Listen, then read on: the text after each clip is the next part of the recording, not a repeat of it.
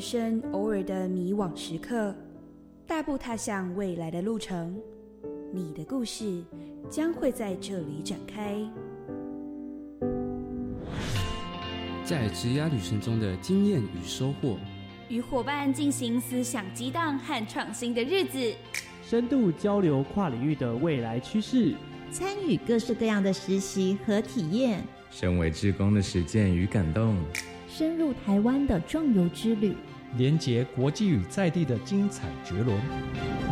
在青春岁月里热情奋斗的记忆篇章，你的故事将会在这里延续。欢迎光临青年故事馆，一起开拓精彩未来。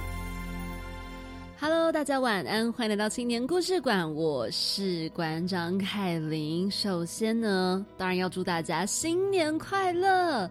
终于来到了二零二三年，还是要先感谢大家在二零二二一整年呢，陪伴我跟子云在我们青年故事馆度过了整整精彩又快乐的丰富的一年。那么接下来二零二三年，还请大家多多指教了。咱们青年故事馆呢，又以一个新风貌，新风貌吗？有啊，稍微有，以一个新风貌的样子呢，来跟大家继续见面。那么在整个节目开始之前呢，要先来跟大家简单介绍一下，在我们二零二三年的青年故事馆走了一个怎么样子不同的形态。是的，今年的青年故事馆呢，我们待会啊会一起在这个故事馆当中走动，走着走着呢，我们会先走到了概念走廊，由我们的故事解说员子云来为大家简单介绍一下我们这一集的来宾是谁。那么接着呢，我们还会继续往前走，再走到故事交流厅。当然呢，就一定要好好的、仔细的来听到我们这一次的来宾要跟我们分享什么样精彩的故事。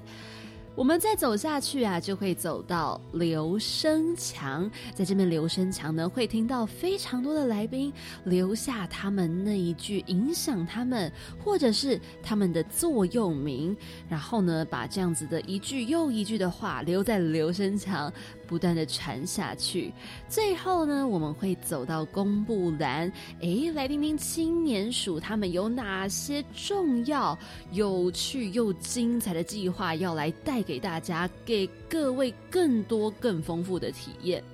好的，那么今年的青年故事馆呢，就以这样的形式要来跟大家见面。那么我身为馆长，非常的开心。除了祝大家新年快乐以外，当然也要祝大家继续保持身体健康。哈，也有发现说，哎，最近疫情的这个状态好像也有点起来了，所以各位啊，记得还是要好好的健康。好的，闲话家常了这么多，应该要真的走到了我们的概念走廊了吧？所以呢，马上在我们的来宾邀请出来之前，就请我们的故事解说员子云来为大家介绍一下今天的来宾。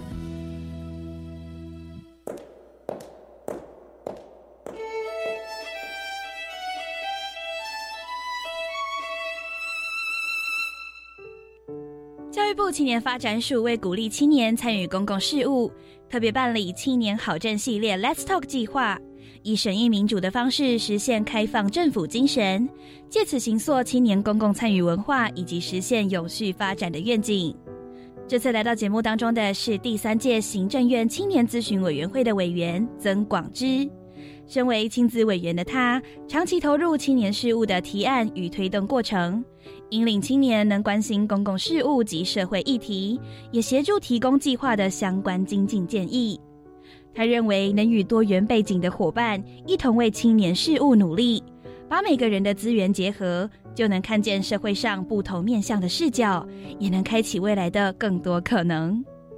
热衷于青年事务的广之，也曾担任过青年好政系列 Let's Talk 的参与团队，甚至之后更成为审议业师、Talk 观察员以及审议主持人。在节目当中，他和我们分享身为不同角色的差异以及所见所闻，也和我们分享在审议过程中，倾听是很重要的环节。希望未来能够继续鼓励更多青年，共同为社会创造更紧密的连结。就让我们一起透过本周的青年故事馆，来听听他的精彩故事吧。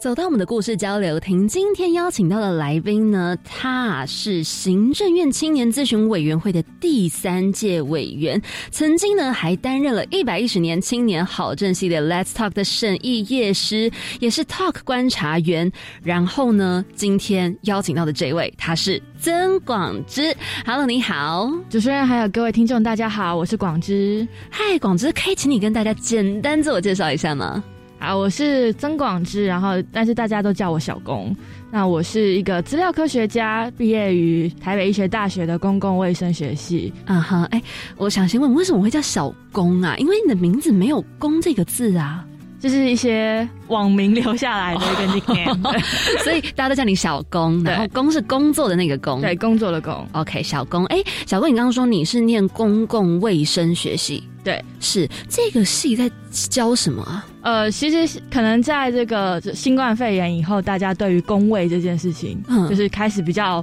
有点理解，对，他就是在做一个关心民众的健康，然后关心健康的政策与体制的一门学科。那它这个健康还包含了可能像我们的环境，然后包含我们的医药政策，然后预防医学，就是怎么样子让民众有一些相关的像科普，有一些相关的知识，然后避免自己获得疾病，像这样子的一门学科。所以其实它还蛮广的，对不对？对，工位是一门非常广泛的学门。嗯哼。然后在这个科系当中，你们会不会就是又分组说，哎，就是要特别学哪一块的？嗯，在大学的时候不会非常强制的去分组，但是我们都会有专题的讨论嘛。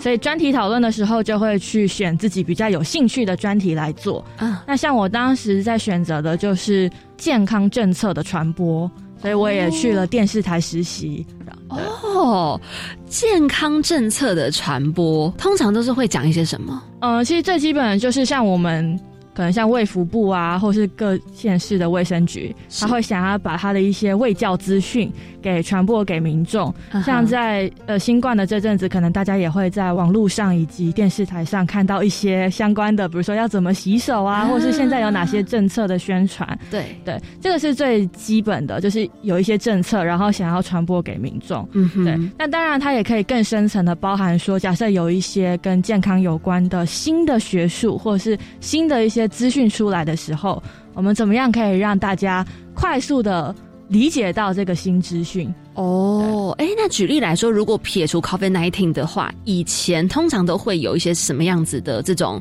健康政策的传播？可能比较长的会像是肺结核防治啊，像这类的，就是疾病防治相关的，因为它会更需要让民众就大家都知道，它不是只是给专业人员。哦，然后你们就是致力于要让民众去了解这件事情，并不是说就是好像就是大家研究研究人员知道了，然后就是没有往下传的那个角色。因为其实健康问题绝大部分来自于行为的，就是行为造成了一些疾病或是一些健康状态的改变。是，所以如果让让大家一开始就养成好的习惯，或者他知道说这个习惯可能造成什么样的问题，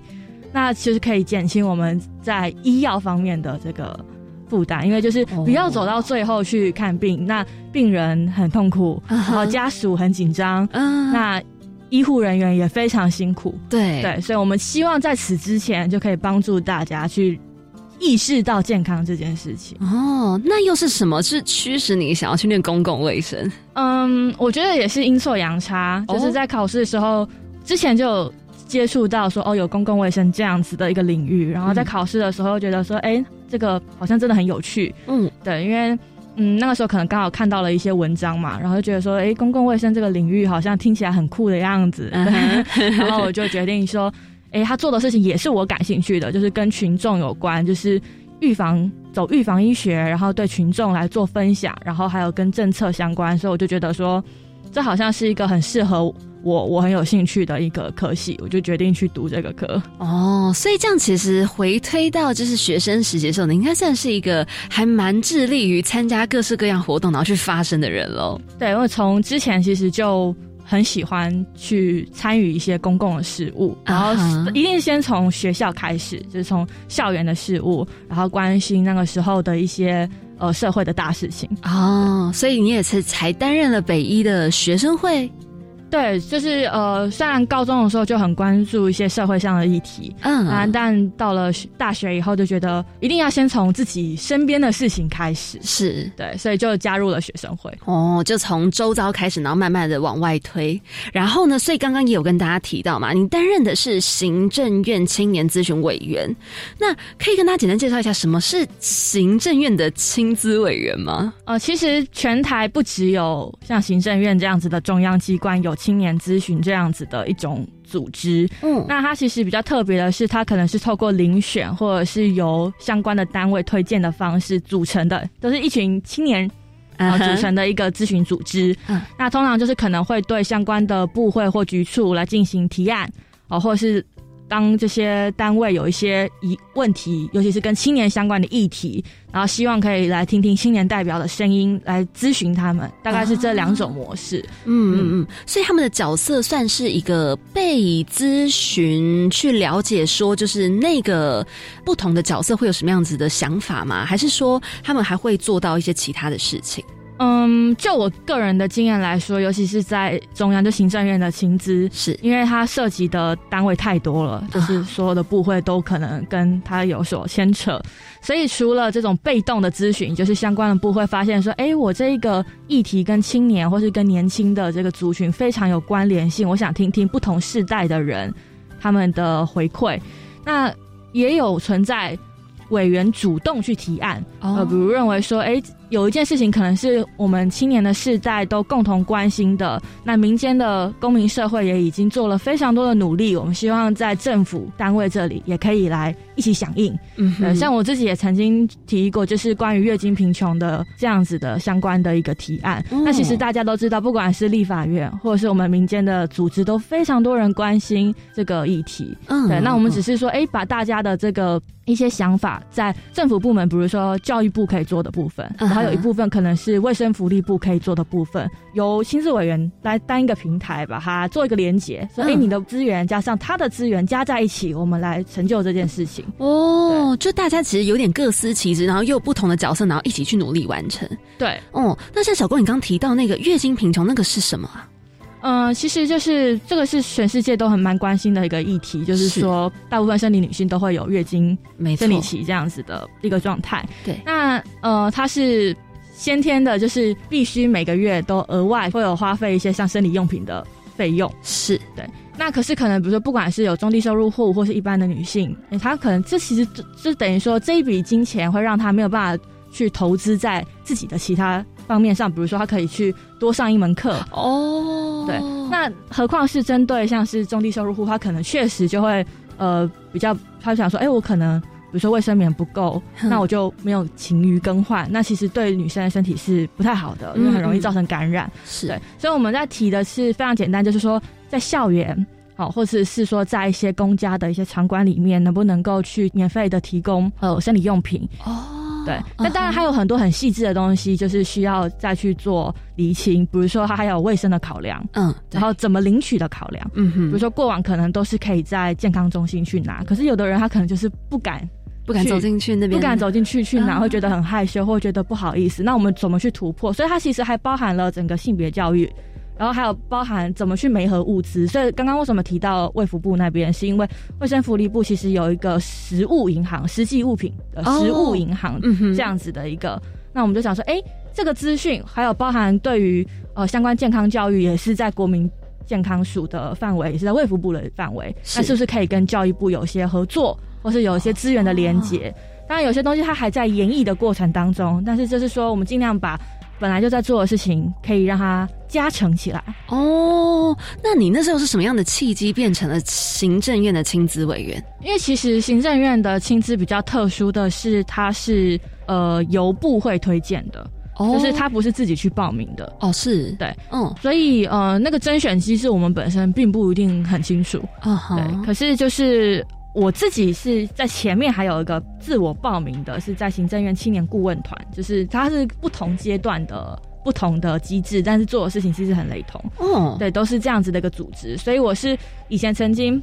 呃报名参加过青年顾问团，所以可能因此跟一些部会都有了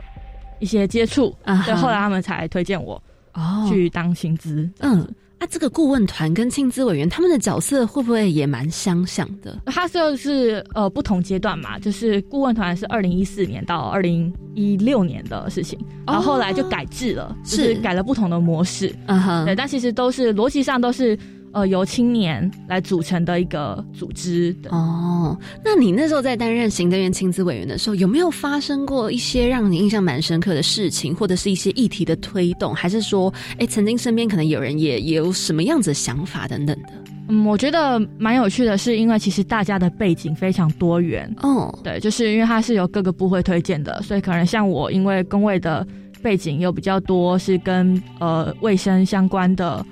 这样子的一个经验，然后加上我常年参与在青年发展的事务，所以可能都是像这类的议题。可是我们也会有其他不同背景的，比如说像现在有关心环境永续的委员，然后可能也会有呃关心教育议题啊，然后关心身心障碍伙伴。那我觉得看到这些伙伴提到的不同的提案啊，对于我来说也是很有帮助，因为可以看到说，哎，这个社会上还有很多事情。它正在发生，而且需要大家一起用不同的视角来去提供呃一些解决的方式，嗯嗯，或者提供一些不同的想象哦。所以有没有哪一个议题是曾经让你觉得哦还蛮惊讶的？就是哎有这样子的？嗯，我们之前有一个伙伴就是黄伟翔，然后他。常年在推动台湾的继职教育相关的议题，那因为我本身跟继职教育就不是非常的熟悉，是。对，然后所以那个时候看到他在推动的事物，然后透过他我也可以了解到，哦，原来台湾现在继职教育的状态是什么，然后面临了哪些问题，然后呃，因为他也非常长期在协助像继职国手，就是我们会有去他们呃国际有个技能竞赛嘛，国际技能竞赛，那我们都会有像是奥运一样，也会有。国手就是我们优秀的技职人才去代表台湾参赛，对，然后所以透过他的了解，哦，有这样子的一个竞赛，而且我们台湾在这边的表现非常的卓越，嗯，然后但是他们回来之后，在体制里面又会有会不会有什么问题呢？等等，所以就是嗯，透过他以及他的组织，嗯，然后透过亲自这样的平台，然后也去认识到一群人在台湾的状态，还有一些。这样子的议题吧，嗯，然后我记得那个时候，因为他还推了，就是在国庆上面有一个游行，哦，就是让继职国手像是奥运的或是像亚运这些体育优秀的选手一样，可以有个花车游行这样子，就让大家一起去。理解到说台湾百工百业也蛮有希望的，因为我们有一群非常有能力的人才。是，我觉得这样听小工长，我就有一种，嗯，很多时候其实我们都忘记，呃，有很多问题其实一直它存在，因为我们在一个这个同温层或者是没有接触过的领域，就不知道那边还是有很多的问题正在发生。但是呢，在这样子的一个大家能够聚在一起讨论，或者是去提议、去提出说现在有遇到什么样的困境等等的，然后一起去解决，其实这算是一个还。蛮棒的交流以及蛮好的成长方式，对，而且他又是真的，有的时候是大家不同的背景，然后我们又透过这个平台认识了以后，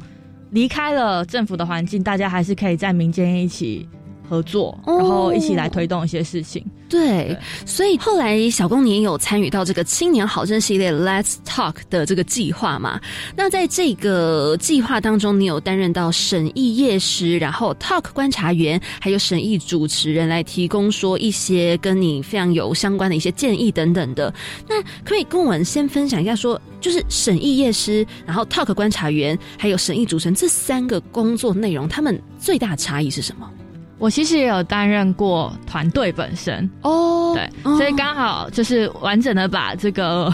计划的不同角色都体验了一遍。那这个计划它其实本质上，Let's Talk，它是希望用一种微型的审议论坛的方式，然后它会在它可以遍地开花。对，因为过往其实相关的这种政策、审议政策讨论都是非举办非常大场，是对。那他现在放到一个可能一场大概三十人左右，然后让青年团队自己去提案，根据那一年的大标题，比如说可能是青年地方创生啊，可能是呃比如说媒体试读啊，也有可能是在谈比如说心灵、心理健康等等，就是根据那个议题，然后去找到这个团队本身侧重的或是他在意的一个。点上，嗯，啊，可能是精神康复者的议题，嗯，对，比如说在心理健康，可能是精神康复者，那也有可能是呃劳动青年的 心理健康。嗯哼，对，所以他会找到一个点上啊、来去做讨论。那利用审议民主的方式，那审议民主的方操作模式，可能大家比较熟悉的是类似像世界咖啡馆。对，对，但其实它真正的精神就是大家可不可以有一个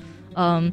在有同样认知，因为我们会准备议题的手册，有差不多认知、基本认知的情况下，然后可以理性平等的、开放的来进行交流与对话。嗯哼，对，因为我们很常习惯在谈论民主这件事的时候，很容易流于就是支持或反对。嗯，那我们希望在支持与反对之间去找到对话的空间与可能。哦那这是审议的精神。是那这样子从一个大厂的模式变成好几个小厂，嗯然后让团队自己去找到一个议题，然后在大方向上找到一个议题去做发挥，这是 Let's Talk 的一个整体的精神。他希望透过这样子的模式来促进青年的公民以及政策的参与。嗯哼，那我曾经当过去提案的那个青年团队，嗯哼，然后也曾经当过被其他青年团队找去帮忙带讨论的主持人。是因为像这样子的一个讨论，就知道，呃，大家如果有做过小组作业，对就知道讨论这件事很常变成一瞬间三五个人同时说话，对对对就是对对彼此听不清楚。啊，对，所以呃，在审议的讨论里面，我们会安排一个主持人或者是叫桌长，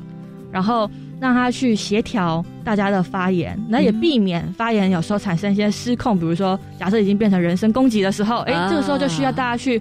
厘清说，哎、我们怎么样把它拉回来到这一个主题上，我们如何回到一个可以对话的空间，而不是单方向的输出。啊，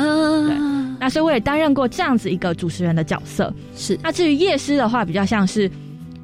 通常青年团队去提案，是因为他带着议题，他带着他的关心而来，嗯，那他不一定有审议相关的经验。那像刚刚稍微简单说明了，就会发现审议其实它可能有一些些技术性存在，比如我要如何设计那个流程，啊，可以让大家又可以开放的讨论，但我们又不会好像流于漫谈，嗯可以有一些结果可以聚焦。嗯哼，那它可能跟议题的设计以及主持人有关系。那比如说，有的伙伴他们可能并没有过去是并没有接触相关的主持人的，是对，所以夜师的工作像是帮助他们在审议的这一块，如何把他们的议题变成一个可以用审议讨论操作的模式来去处理。比如说，哦，它的流程可以怎么修改，让讨论更加聚焦，或是它的议题可以怎么样说得更清楚，让所有的参与者不是只是凭想象，而是哎、诶我可以看到有一些经、有一些资料，嗯或是融合他的经验来去做一些讨论。嗯对，所以这就是夜师要做的，比较像是陪伴团队去完成他在从议题到变成审议讨论的过程。哦，那观察员呢是呃，当时因为我自己也当过团队，是。然后你就会发现说，哎、可能不同的团队的状况不完全一样。那尤其是其实前面也提到，因为我是有亲资的身份，对，那团队提的这些政策的，可能不一定是非常完整的一个策论，但它是一个 idea，就是他对政策有个想法，嗯。或是有个疑问。那这个东西可不可以跟可以参与咨询、可以参与提案的亲资这个组织有一个借接的机会？哦。对，所以那个时候就提了一个观察员这样子的一个看法，就是说我们可以让不同的薪资委员，然后去担任观察员，一来也是去认识这些青年团队，假设未来提案有需要的时候，也可以跟他们一起合作。洽嗯。啊。另外一方面也是去观察说这一个讨论过程当中发生了哪些事情，哦，对，比如说他们有没有足够的开放性啊，或是说这个讨论的里面有哪些点是也确实跟政策的现有资源是有关联性的。哦对，所以其实观察员是比较像是有点跳开过往所有参与身份，不管有没有想法，对这个议题本身有没有想法或立场啊，就是在旁观去看着这个事情去发生，然后忠实的把它记录下来，哦，就是一个旁观者在看待这个团队讨论这样子就是看当天包含参与者啊讨论在里面。对哇哦哇，你真的是把每一个角色全部都担任过、走过一遍哎！所以在这个 Let's Talk 的计划当中呢，其实你非常非常的熟悉。那待会呢，我们在一个小小的广告过后，我们继续来跟小公认识到他在青年好的系列 Let's Talk 当中呢，还有参与过什么样子的精彩故事。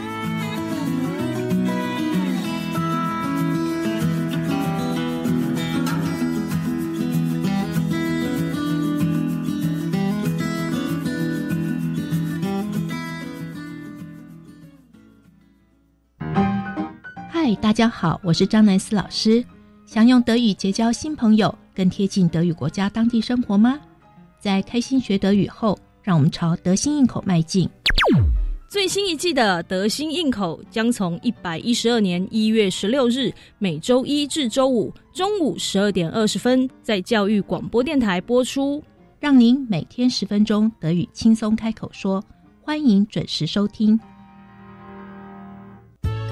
亲爱的民众，即日起，行政院主计总处将办理家庭收支调查，派员到府上进行访问。访问项目包括家庭收入、支出、设备及住宅概况。调查结果仅作为整体统计分析，提供政府制定相关社会福利政策参考。您的个别资料我们会妥善保密，绝不外泄。谢谢您的配合。以上为行政院主计总处广告。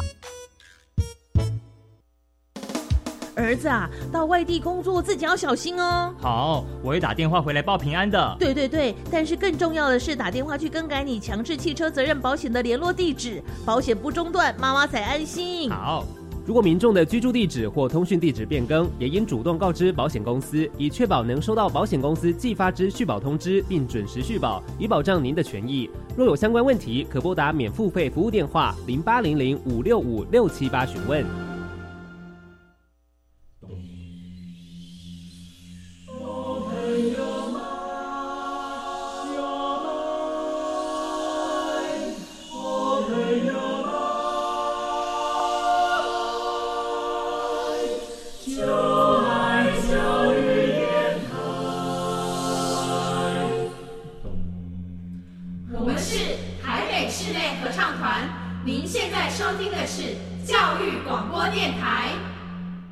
一个小小的广告过后，回到我们故事交流厅。今天邀请到的呢是参与了行政院青年咨询委员会的第三届委员，也曾经担任一百一十年青年好政系列 Let's Talk 的审议业师 Talk 观察员，同时呢也担任过审议主持人以及团队本身的小工。Hello，你好。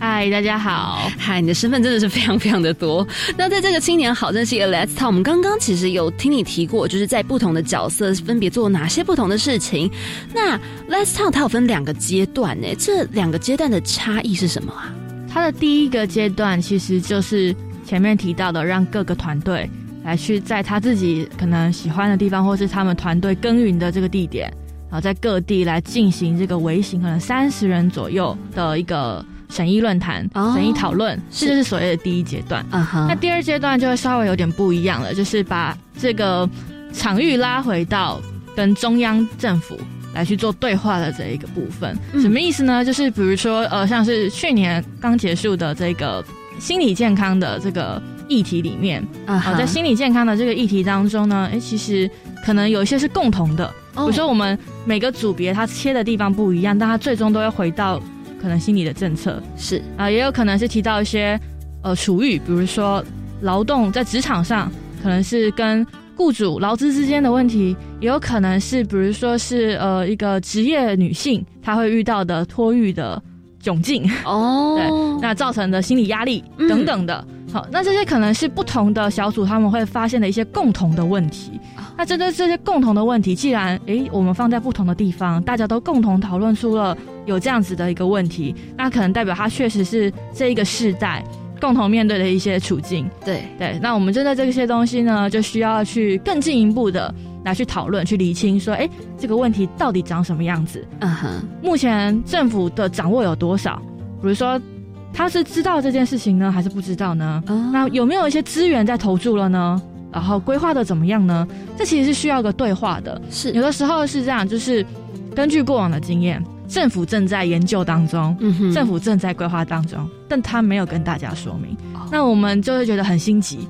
因为我怎么一直都觉得政府好像听不到我的声音，那政府怎么看不到我的？状态，嗯，当然，他们推出的方案不代表大家会 非常满意，好，但至少会先知道说这件事情，我们要先对焦，说这件事情大家都知道它存在，嗯，大家都知道它的样态是什么，问题在哪里，然后我们才去谈解放，嗯，所以第二阶段会更加的聚焦，就是去针对大家共同的这些疑问，共同的这些处遇，去进行资料的厘清。以及去进行解决方案的，呃，不一定到解方啦。其实有时候，有时候就是去进行一些解决或者解套，或是一些可以做得更好的方案。哦，所以算是第二阶段那种聚焦，以及它变成是比较是在跟可能是公部门在直接对话了。对，我们通常在第二阶段会邀请不同的利害关系人，包含团队，包含呃相关公部门的相关承办人员，那可能还有包含跟那个议题有关的一些角色。哦，对。那如果说你那个时候在第二阶段的 talk，你有担任到审议主持人，那这样子的审议主持人的角色跟第一阶段的差异会很大吗？嗯，我觉得第一阶段有时候也会看团队的目标或者团队的期待到。什么地方？嗯，那第二阶段会呃更加的是跟政策跟资源去做一个连接。嗯哼，那在第一阶段的时候，有时候团队就是呃我们在跟团队讨论的时候，团队也会很直白说，他们是希望可以唤起大家对这个议题的认识。哦。然后，所以他的目标是他可能没有要收到一个非常具体的一个方案，它只是一个方向。哦。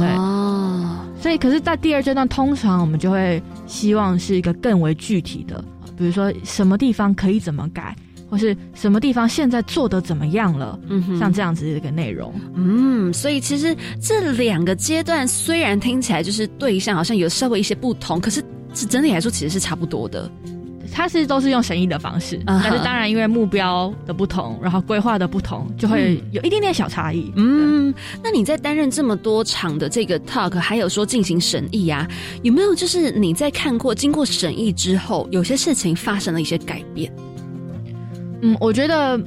在发生改变要看我们对这个改变的期待有多大。哦，但是通常比较直接会发生的是，就像刚刚提到的。可能政府他也会试出一个，就是相关的承办人员，他们其实也接，可能也接触到很多第一，也在第一线接触到很多民众，嗯哼，所以其实他们是理解有些事情的状态是什么的，是。好，所以他们其实也会来跟大家说明说，哎，到底具体的困难在哪里？啊？那可能大家就就有一个集思广益的过程，嗯，那。对我来说，最大改变是当大家在面对议题的时候，有时候从那种比较有张力的情况，哼，然后变成可以去对话，因为可能刚开始大家双方都有点防备感啊，就是说，哎，你你是不是真的，你是不是想要来摸头我啊？或者说，哎，是不是这个人是想要来找麻烦呐？嗯，对。但其实都是希望这件事情可以有一个好一点的结果。是是是，对。所以在这个过程当中，哎，可以看到可能。某一刻当中，哎，大家可能都有点不能说是到卸下心防，但好像有点太太戏剧性了。但是就是，哎，可以稍微可以比较真的去很坦诚的互相去对话，说为什么可以做到，为什么做不到，或是困难在哪里，目前做到哪里？嗯，那其实双方的理解。对，我觉得在对于公民社会来说，促进理解这件事情是非常重要的。是是是是。所以如果说是政策具体的改变，当然有些是有的，可能马上就回应说：“哎，我们马上很快就要发布了一个新的政策。”那大家听到了就哎很开心，我可以赶快去跟我的社群做分享。也有这样子的时刻，但更多的时候是我认为是这种呃开始学习。理解跟对话这件事情，对，因为过去的政府部门比较常的是用政令宣导的方式，就是开说明会，对，然后做一个呃广告。面传达，他可能很少有这样子的一个机会，发现说，哎，其实民众跟政府之间的关系可以是这样子的，就是大家一起来做一件事的样子。哦，对，哦，所以其实，在很多的小地方都会看到很多的改变，不一定是说非得是要政策上的这种扭转，或者是这种改。改正才会是一种改变，哈。对我是我个人是这样认为的啦。当然，如果有一个很明显的、很立即的政策改变，我相信大家也会觉得很开心。哦，对啊。那有没有像最近就是政策已经改变的一些实际案例？嗯，其实它通常都比较多是在一些细节上。哦，对，比如说，呃，可能某个法律，嗯，呃，当然行政部门不是直接去。修那个法律，他可能是提出了一个草案，然后提出了一个方案，或是说在他们自己的办法当中直接去做了一些修改。这个东西其实，在过去呃的 talk 当中，我们最后都会有一个交流会嘛，就是都是可以看到有这样子的事情发生的。哦，就是一些细部的微调，其实也是一种调整了。对，因为它这个会比较快嘛，然后也比较不会有那种呃受限于一些可能需要走过立法。机关的这样子的问题，就是他们自己权限范围可以去处理的事情，这种通常都会比较快。哦，那有没有真的遇过，就是真的是没有办法解决或者是改变的啊？呃，有些东西我觉得还是会有，就是可能比如说他会很直接的讲说，嗯，现在的可能有讨论过这件事情，然后他可能也还在演绎阶段，但是目前的资源就没有办法去做到这样子的事情哦。对，其实也是会有，但我觉得比较难得的是，如果可以很坦白的讲，我没办法做到的原因是什么，那大家也都知道说，哦，那我可以先去做哪些事情，来想办法把这个东西做达成，它可以。未来可以做到的基本条件，那有时候我们在 talk 上面会对焦的点会变成说，那我们就一起来检视现在的规划跟方案有没有往那个地方走。我们现在没有这个资源去做这件事情，这个大家都可以理解。那我们有没有在往这个地方前进？有没有开始在做一些部署？嗯，对。那如果说像是之前曾经，其实在去年来到我们节目当中，有一个是台湾精神康复者同柴工作之处境，在这一场的审议当中，小公您当的是夜师嘛？对，因为帮大家简单回忆一下，就是台湾精神康复者的同宅工作处境，就是他可能曾经是在精神上面就是有一些状况，可是后来他康复了，那再回到职场工作的时候，可能会遇到什么样的处境？关于这一块来进行讨论。那个时候就是在小工担任夜师的时候，有没有听到什么样子的声音？其实让你印象还蛮深的，或者是说这场审议后来就是有什么样子的走向？呃，我觉得呃，新卫协会的这一场，他们办的这一场讨论很有意义，然后但是也颇具难度，嗯。啊的原就是在审议上颇具难度的原因，是因为审议其实希望的是知情讨论，也就是说大家要理性的前提是大家都有一些些相关的知识。啊，我们不能建立在想象上面去做讨论，是，尤其是我们这个是一个跟政策会有相关的一个议题讨论的时候。我们一定希望它会有一些背景的基础，对。但是呃，这个议题虽然我是念公共卫生的，然后我对心理健康有基本认识，那即便是我可能面对这个议题的时候，我会觉得哇，它它有点点艰难，因为它有很多很专业的地方。然后台在台湾过去关心这个议题的人也相较少，嗯哼，对。然后嗯，可能大家也没有不常去接触到这些康复者的伙伴。那我自己是在实习的时候。有接触过康康家的伙伴，但是那也只是短期的接触，不是长期的去了解到他们的整个处境。对，所以透过这个议题，当时我呃在担任他们夜师之前，其实我也查了非常多的论文资料，就是去看古今中外没有，就是去看一些 呃期刊或者是目前各地在做的方案，来去了解说，哎，到底会有哪些问题。然后目前的台湾的进度是什么？各地的进度是什么？是对，所以我对这个议题印象非常深刻，是因为它确实具有专业性。这个在审议上面的安排就会有一点点难度。哦，对。那但是在现场，当然也是因为我觉得呃非常佩服提案的伙伴，是因为他们也真的是拉来了很多愿意来分享的，就是可能就是康复者的伙伴，或者是一些相关的利害关心人。对。那我非常感动的是过去。大家很少在审议的现场看到这些伙伴。啊，对，那所以在现场我印象比较深刻的是，当然当然可能会时间上很可能很难掌控啊，或什么的，因为就是通常他们在发表的时候，这个时候我们就不好意思打断，因为你知道他在谈的东西真的是他很很少有机会去谈，对，可是一般在审议，我们都希望大家可以把握时间，嗯，就是精简的去陈述你的看法。但是在那一天的情况是不很难完全去做到这件事情，因为不忍打断啊。对，因为会觉得哇，这每一个不管是来参与的一些可能是政府的伙伴，或者是实际上的康复者，他们讲的每一句话，你都觉得说好像应该让他讲下去。对，当然这个在对活动来讲是会有一些影响的，因为影响到讨论的状态。可是，在过程当中也听到可能有参与者说哇，他过去都没有这个机会去讲。那我觉得这就是最重要，这也其实是审议或是整个公民参与最重要的事情，就是要先可以说，然后可以倾听。嗯哼，对。那我很开心有这样的一个团队，愿意花费精力来去让搭建这个平台，来让这件事情发生。嗯，那虽然它真的很难，那效果不一定可以合乎大家的预期。对，但是这件事情的发生，就是就是它。最大的意义，嗯嗯，对，然后呃，在效果的部分，当然就像讲的，因为它是一个比较，其实它不新，它是一个，它在国外也是一个长期在讨论的一个议题的，但在台湾其实是比较少数的人去理解到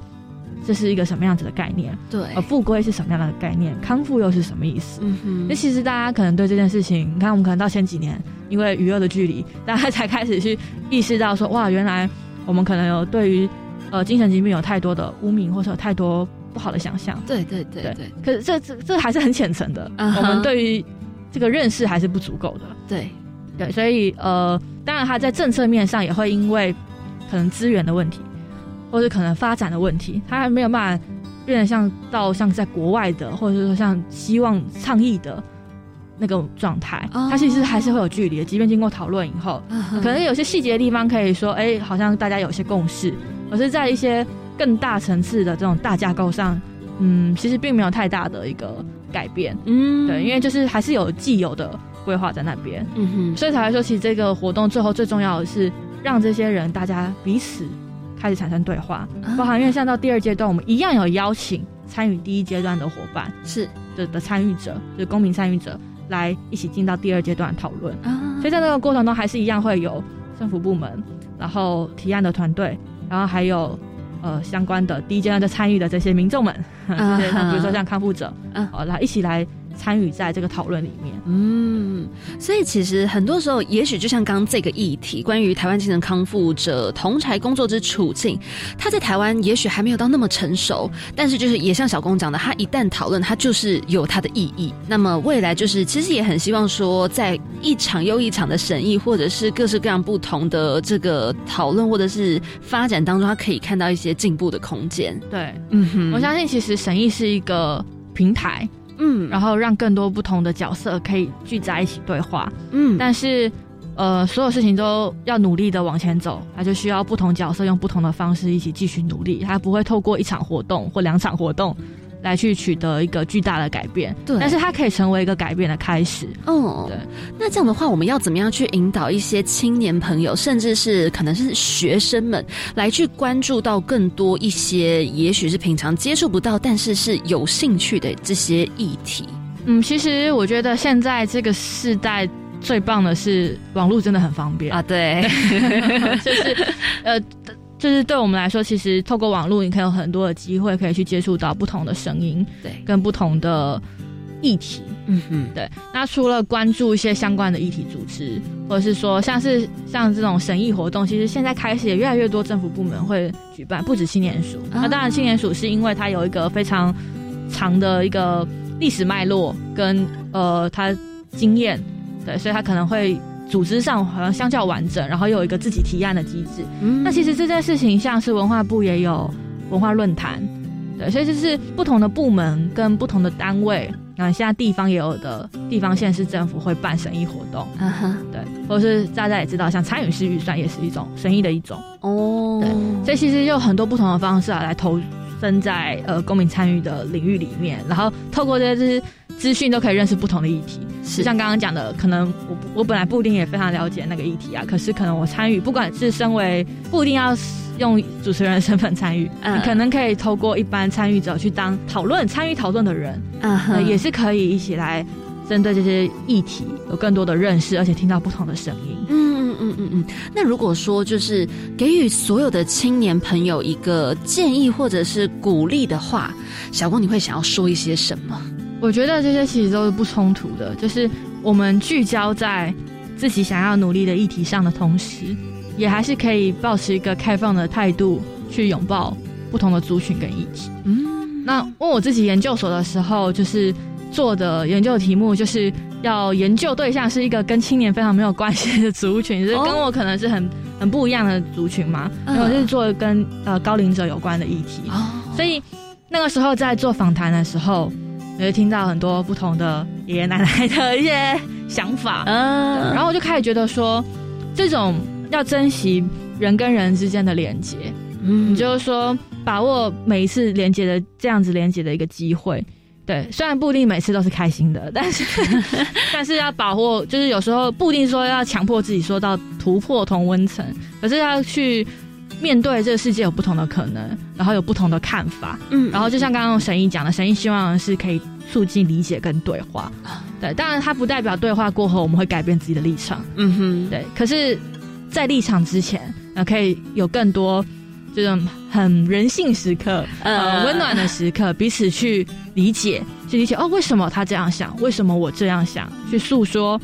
我的想法是什么？我希望得到什么？我的需求是什么？那彼此这样的对话跟倾听，其实我认为是。现在的我们非常需要的是，就也是因为网络越来越发达，科技越来越发达。我觉得很多时候那种人性温度，它慢慢的有点变冷了。所以呢，其实多了这样一个对话的空间，也会让很多事情发生更多的可能性。那如果说听完了这么一大段的故事，非常非常精彩，想要更认识小公你所参与的事物啊，甚至是你本人想要跟您一起交流的话，可以透过什么样的方式来找到你？如果是要找我本人的话，可以直接在 Facebook 上就搜我的本名曾广之，就可以搜到我。然后我通常都会看讯息啊，对。然后如果是实际交流过的，当然也欢迎来就是加好友，对。是。然后嗯，我因为也参参与过非常久的这种青年咨询组织的这样子的一个事务，青年事务。然后像包含像参与 Let's Talk 这些，也都是希望可以促进青年的。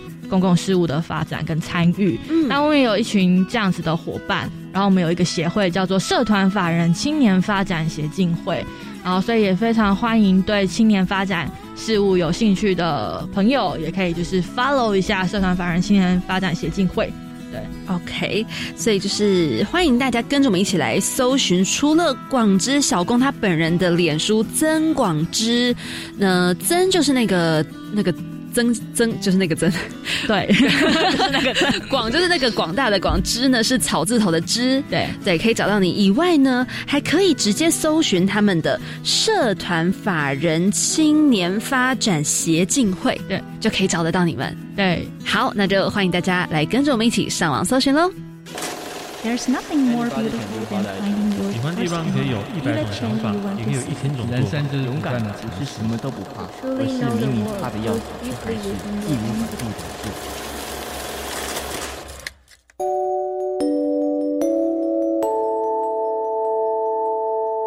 走到我们青年故事馆的刘生强，去年呢，在我们青年故事馆的三位亲子委员志凯、孔宁还有从汉，他们有留下了这么一句话。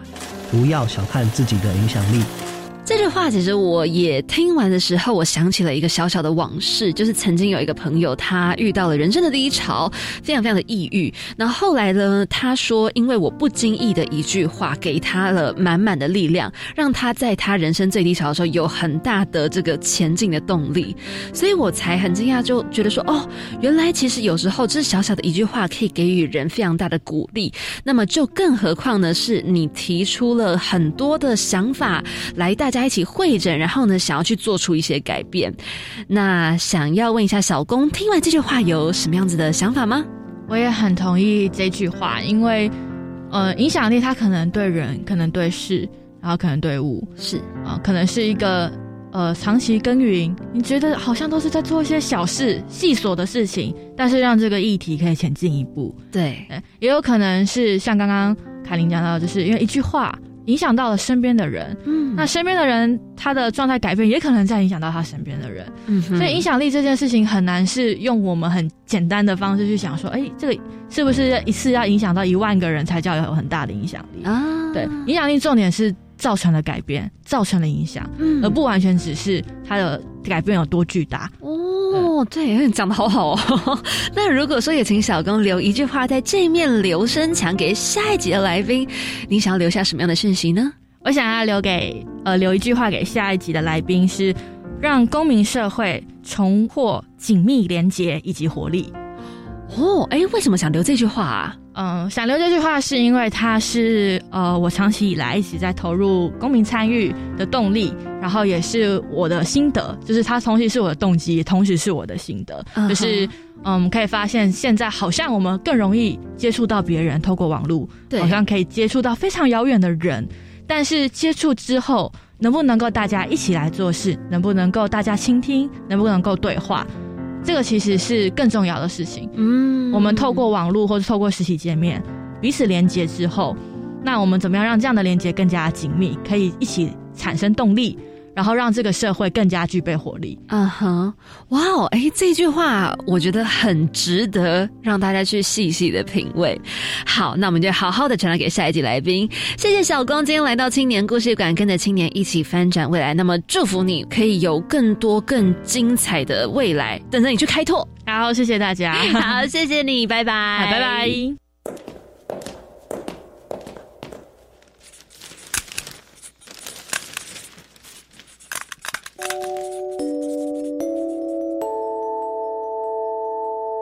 走到我们的公布栏，我是青年故事馆的馆长凯琳，我是青年故事馆的解说员子云。走到这个地方，现在是一个公布栏呢。哎，其实看到公布栏上面非常多的资讯，但是跟大家分享之前，我还是想要再讲一下，就是刚刚小公跟我们分享的非常多的故事。对，嗯，对。然后，因为他是从学生时期就是一直蛮活跃的，在参与相当多的活动。嗯，那其实我对他是非常非常的敬佩。我也是。对，所以呢，今天听完小。分享就真的觉得说好。能够看到台湾有这样子的优秀青年，就觉得充满着光明与希望。没错，好期待哦！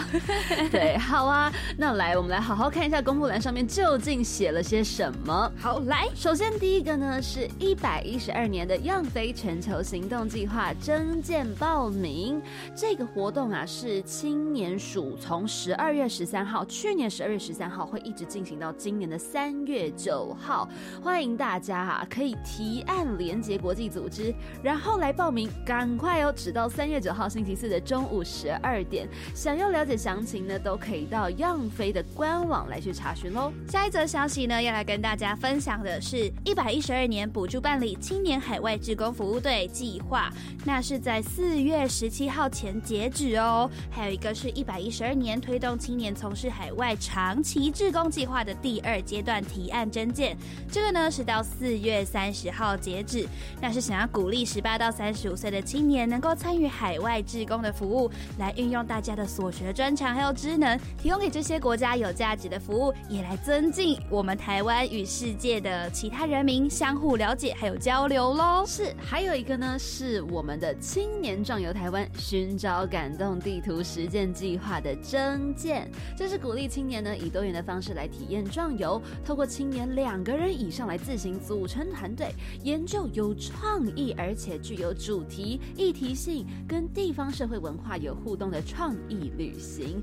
那么青年呢，就借由这个壮游体验的过程，来探索自我价值，与在地深度对话，来形塑青年壮游新文化。哎，你们知道吗？入选团队最高可以获得实践奖金八万元。然后呢，如果你的成果甄选，有获得了优胜的团队呢，还有机会获得奖金，最高五万元。来，赶快报名吧，直到三月十七号。那么真件的计划详情都可以到青年署的官网或者是壮游体验学习网来去查询喽。没错，这个计划非常推荐，无论你是高中生或者是青年朋友都可以参加哦。下一个呢，要来跟大家分享的呢是线上课程哦，是中彰投青年职工中心推出的精准提案，简单设计报你知。那这个的时间呢是一月七号，也就是这个礼拜六。那培力的内容呢，包含有简报的新法篇呐，还有一些观念还有逻辑来分享这些简报时做的技巧和运用哦。所以有兴趣的朋友呢，都可以到他们的粉丝专业去看看喽。对，那接着在下周六一月十四号啊，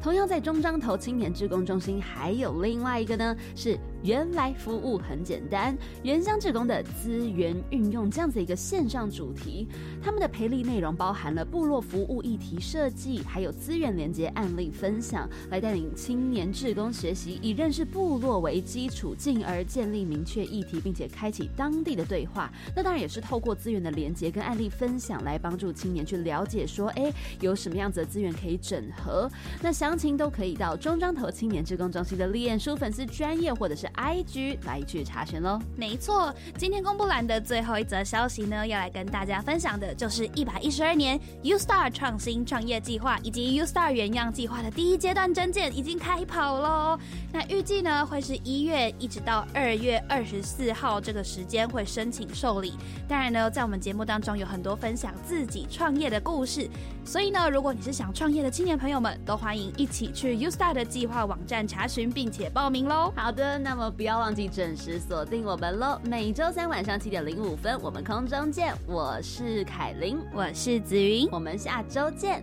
拜拜。